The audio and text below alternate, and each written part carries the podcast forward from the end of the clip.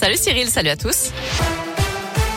À la une, Alexandre Benalla condamné à trois ans de prison, dont un enferme sous bracelet électronique. L'ancien proche collaborateur d'Emmanuel Macron a été jugé pour avoir commis des violences en marge des manifs du 1er mai 2018 à Paris.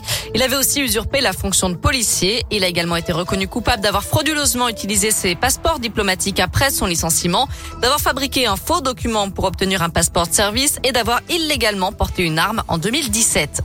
Lui avait menacé de mort le procureur de Saint-Étienne. Un homme de 20 ans était interpellé mercredi à Lyon, quelques jours plus tôt, alors qu'il venait pointer au commissariat dans le cadre de son contrôle judiciaire.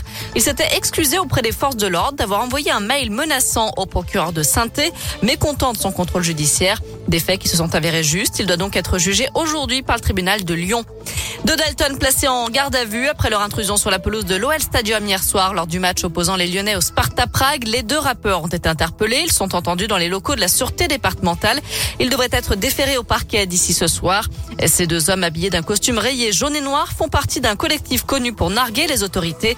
De son côté, l'OL s'expose à des sanctions de l'UEFA puisque ce n'est pas la première fois que le club est pointé du doigt pour défaut de sécurité dans son stade.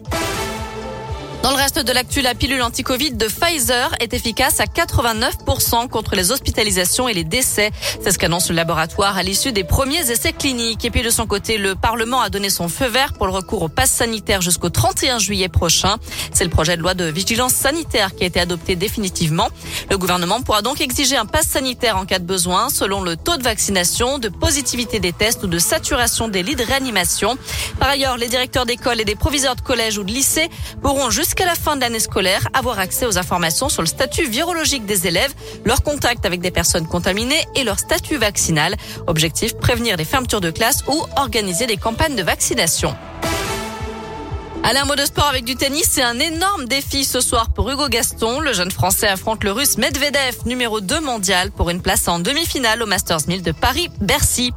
Et puis un nouvel artiste invité aux Nuits de Fourvière, Calogero, a dévoilé les dates de sa prochaine tournée. Il montera donc sur la scène du Festival lyonnais le 28 juin prochain. Et selon le progrès, Stromae devrait lui aussi faire danser les festivaliers le 17 juin. Belle programmation, ça commence bien.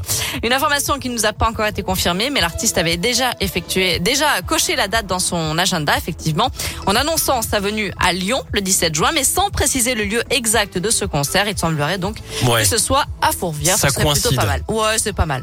Allez, côté météo, pour cet après-midi, je vous le disais, on reste dans la grisaille. Hein, pas d'éclaircies à l'horizon.